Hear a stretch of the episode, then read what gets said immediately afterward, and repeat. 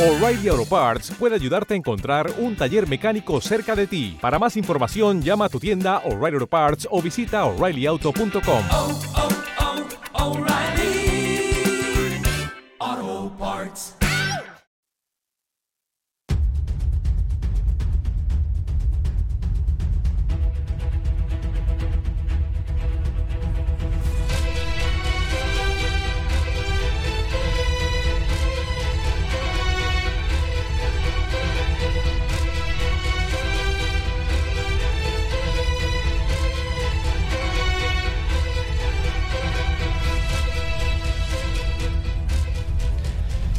Hola y bienvenidos al primer episodio de Los Tempos que Corren.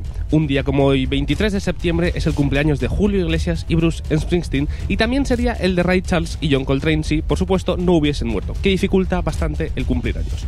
Además, el 23 de septiembre de 1965, Simon y Garfunkel estrenaban la versión final de su famosísima canción The Sound of Silence. Hello, darkness, my old friend. I've come to talk with you again. Because a vision softly creeping left its seeds while I was sleeping. And the vision that was planted in my brain still remains within the sound of silence. I.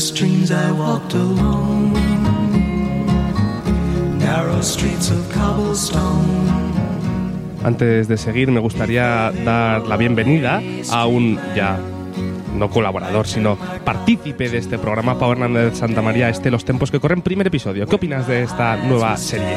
Buenos días David, buenos días a todos los que estáis al otro lado, gracias por estar ahí y nada, que tenemos muchas ganas de hacer esto Ujú. porque al final es una, una sección de actualidad, de noticias sobre el mundo de la música que creemos que no tenían sitio antes en el podcast y que ahora van a tener su espacio. Efectivamente. Y hablando ya de qué pasó un 23 de septiembre, quiero hablar de un grupo que sé que te gusta mucho, que es Bonnie M, que también estrenó su hit We Kill the World un 23 de septiembre. Pero sin duda, el acontecimiento que cambió el rumbo de la historia de la música fue el estreno de la exitosa serie de programas de los tempos que corren, un antes y un después en la manera de concebir la radiodifusión de la actualidad musical.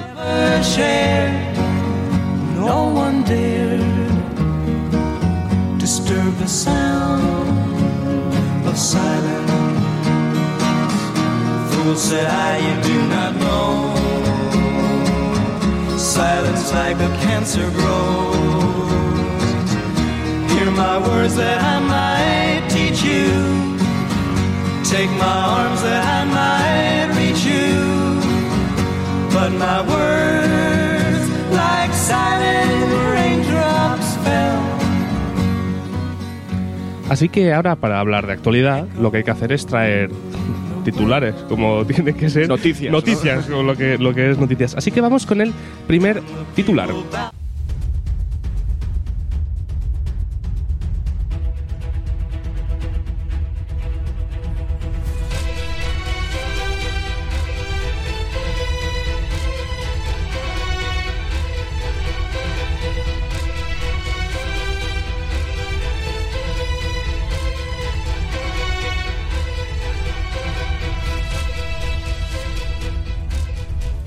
Empezamos con una muy, muy, muy, muy buena noticia. Lina González Granados gana la plaza directora residente de la Ópera de Los Ángeles.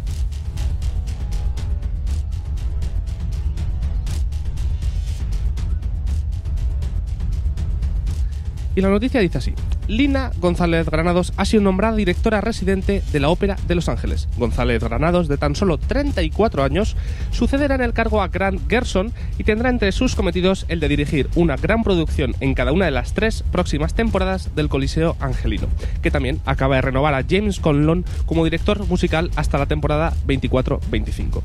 Nacida y criada en Cali, Colombia, Lina González Granados debutó como directora de orquesta en 2008. En el año 2019 ganó el concurso de dirección George Solti, que le permite ser Conducting Apprentice de Ricardo Muti en la Sinfónica de Chicago hasta junio de 2022. Además, en 2020 ganó el tercer premio y el premio especial ECO en el concurso La Maestra en París. A lo largo de su carrera ha dirigido conjuntos tan prestigiosos como las Filarmónicas de Los Ángeles y Nueva York, la Philadelphia Orchestra, la Sinfónica de Seattle y San Diego, y entre sus principales mentores están Marin Aslop, Bernard Hiking y Brandway Tobey y Yannick Nesset Seguin.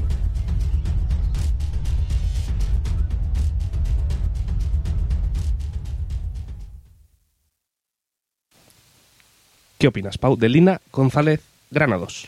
Lo primero que hay que decir, y yo creo, es que esta mujer no está en ningún caso, eh, ¿cómo se dice?, emparentada. Eh, que no es familia de Granados el compositor. No, no, no. Yo una cosa que quería decir antes de, antes Además, de nada. bueno, te iba a decir, además no puede ser porque estás colombiana, pero bueno, sí, pero bueno, podría- haber si sido, podría haber alguna, sido, sí. alguna aventura de Granados por ahí, por, por Cali, ¿no? Sí. Podemos, no, pero no, no, no, no pasó. Y nada, pues que en principio... por edad, hombre, podría ser su nieta. Sí, su nieta o su bisnieta o algo así, ¿no? No, bisnieta tampoco te creas, ¿eh? Granados tampoco es de hace tantísimo. Pero bueno, No. sí. Bisnieta, bisnieta habiendo sido precoz. Sí, eso es. No, hombre, Los Ángeles tampoco es que sea un centro operístico eh, súper, bueno. súper, yo, yo creo, ¿eh? Tampoco No es un centro operístico súper, súper importante a nivel mundial de decir está bien. las primeras óperas del mundo. Claro. No es la ópera de Los Ángeles, pero lo primero es un teatro de ópera, que ya es, ya es considerablemente un, un, un reto muy grande dirigir algo así. Y después que es de la ciudad de Los Ángeles, que no es cualquier ciudad del mundo. Quiere decir que no estás, no estás en la ópera de Patones. No sé No, si. sí, sí. Siempre traigo al pobre pueblo ese. Sí, sí. Hombre, en principio estamos, eh, desde este podcast, bancamos siempre a que directores o directoras jóvenes eh, cojan plazas. Por supuesto, En general. siempre. Siempre Y estamos si a podemos favor ser la- nosotros, mejor. Eso es, si podemos ser nosotros mejor. No, pero estamos a favor de la, de la renovación y que caras jóvenes pues vayan ocupando poco a poco los, los sitios de música más, más importantes del mundo. ¿No?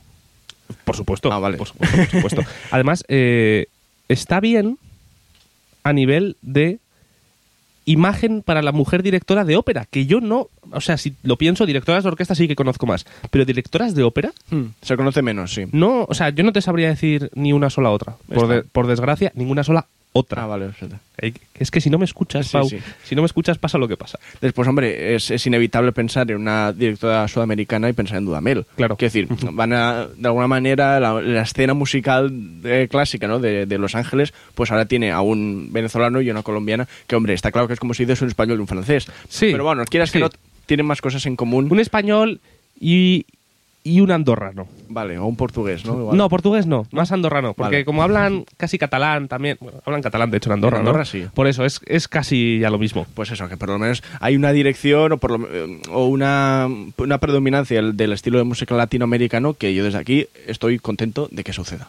Y yo también. Así que felicidades a ella. Felicidades y cuando quiera venir está más que invitada. Eso es, ya la contactaremos. Ya le contacté, pues, pues no está mal, ¿eh? Eh, de hecho está muy bien. Eh, vamos ahora con el segundo titular que por desgracia no es tan bonito como este. Primero vamos allá.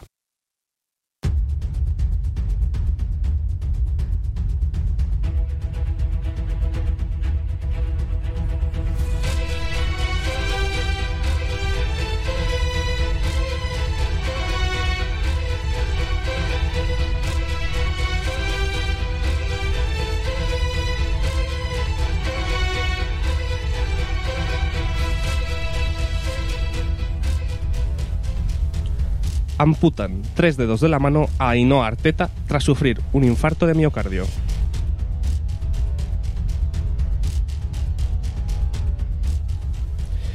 Tras haber dado positivo por COVID-19 el pasado año, los problemas de salud de Ainhoa Arteta se están multiplicando. La soprano vasca ha estado hospitalizada este verano durante un mes a consecuencia de las secuelas de cólico nefrítico. Una vez abandonado el hospital, según noticia ofrecida en primicia por la revista Semana, Arteta sufrió a finales de agosto un infarto de miocardio que le produjo una parada cardíaca de larga duración. Por fortuna pudo ser reanimada, pero el infarto provocó que se necrosaran los tejidos de ciertas partes de su cuerpo, causándole una, necro- una necrosis en tres dedos de la mano, que tuvieron que ser amputados.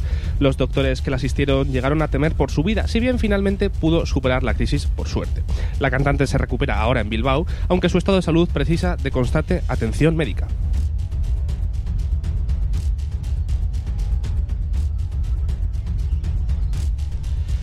Lo primero, ya que nos consta que Ainhoa Arteta es una gran oyente de este Sí, sí. podcast, o nos gustaría por lo menos que lo fuese, Suscriptora de honor. por supuesto, eh, queremos mandarle un saludo en caso de que nos esté oyendo o alguien cercano a ella nos esté oyendo. Queremos mandarle pues mucho ánimo y mucho, muchas fuerzas que que por desgracia, eh, en el mundo de la ópera, que es tan, tan, tan superficial, Ujú. muy por desgracia, le va a pasar factura. Es justo lo que te iba a decir. Más que, más que en su propia vida, diría yo. Sí.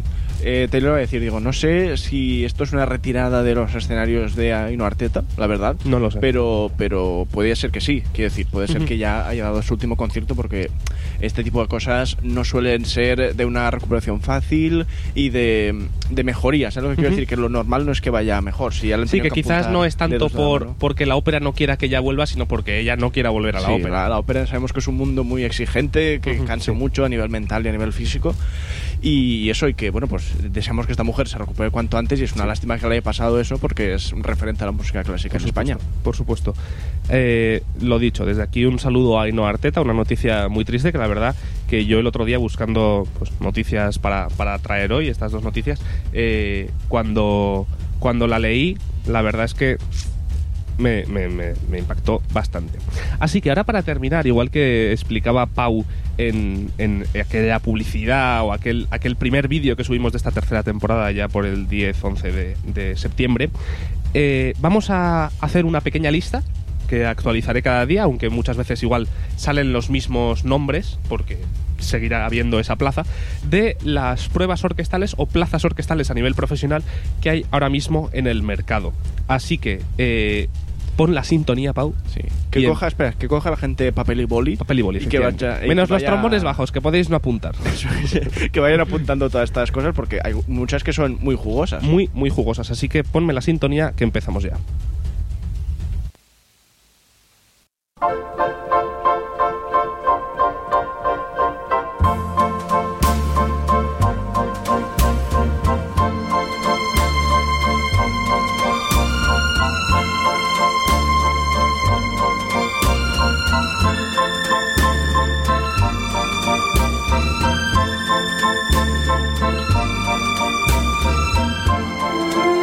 Alemania 2021. Empezamos por la Concerthaus de Berlín, la Concerthaus Orchestra. Se busca una viola principal, un trombón tenor principal, un segundo violín tutti y un clarinete bajo solista. La Orquesta Sinfónica de Bilbao, más a mano para todos estos oyentes eh, de la península ibérica, busca dos violines tutti y solista de violín segundo.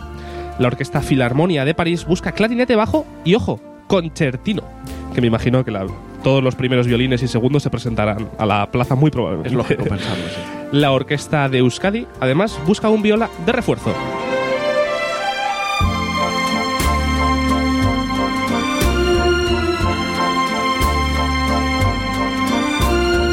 Perdón por esta inflexión, no estaba prevista porque ahora voy a seguir en realidad, pero es que la- me lo ha pedido el cuerpo. Sí, que la música iba, muy bien, ¿verdad? preci- precioso. Hay que decir también que la Swedish Radio Symphony Orchestra busca un cello tutti y un fagot solista. La Sinfónica de Viena, un trompa y un ayudante de cello solista. Y ahora vamos con quizás los estudiantes de superior, más que ya profesionales. Y es que la Academia de la Deutsche Oper de Berlín busca un trompa, dos chelos, una tuba y un trombón bajo. Pero bueno, esto lo decimos con la voz pequeña, ¿no? Para que sí, nadie para te que lo nadie quite. se presente a, a la Deutsche Oper Berlin. Bueno, Academia de la Ópera de Berlín.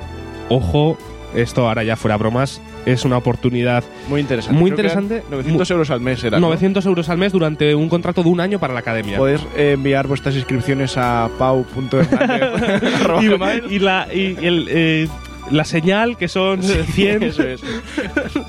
no, eh, en serio, es una oportunidad espectacular. Todas estas pruebas orquestales, lo voy a mencionar ya que estoy, las estoy sacando de, una página web que es mubac con v, M-U-V-A-C.com, que a nivel musical es la mejor página web o la mejor red casi que se puede utilizar para buscar empleo.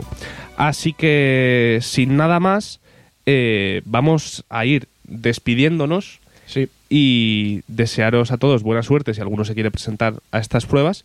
Y nos vemos mañana con Jazz Viernes y, y la semana que viene con, con los tiempos que corren otra vez. Eso es, ¿no? Esperemos que os haya gustado un poco esta sección que nos hemos inventado en la cual vamos a hablar de algunas noticias relevantes del mundo de la música clásica y después pues daremos esta información, porque es información y ya está. Sí. Es información sobre la- las pruebas orquestales que hay por ahí. Y, y nada, mañana el jazz Y el lunes otra vez a empezar, sí. Efectivamente, los miércoles una cosa rara, como ya dijimos, los jueves eh, los ¿Esto? tiempos que corren y los viernes ya es viernes. Por cierto, se me ha olvidado mencionar que estas pruebas orquestales miradlas cuanto antes según escuchéis esto, porque igual hay algunas que sí que quedan igual 60 días para que cierren inscripciones, pero normalmente las traigo pues las que hay, o sea, igual quedan dos días desde que escucháis esto para que cierren las inscripciones, o sea que miradlo cuanto antes, repito, muvac.com, muvac.com. Y, recordad que si alguno quiere que hablemos de alguna noticia en concreto, os podéis escribir a commuspodcast.gmail.com y allí pues nosotros veremos si alguno nos manda alguna noticia y tal y hablaremos de ella. y seguidnos en todas nuestras redes sociales. Nos podéis visitar en Instagram, eh, Conocimientos Musicales, eh, también en YouTube, en Spotify, visitar nuestra página web conocimientosmusicales.com y apoyarnos en nuestro Patreon, patreon.com barra conocimientos musicales. Adiós, hasta mañana.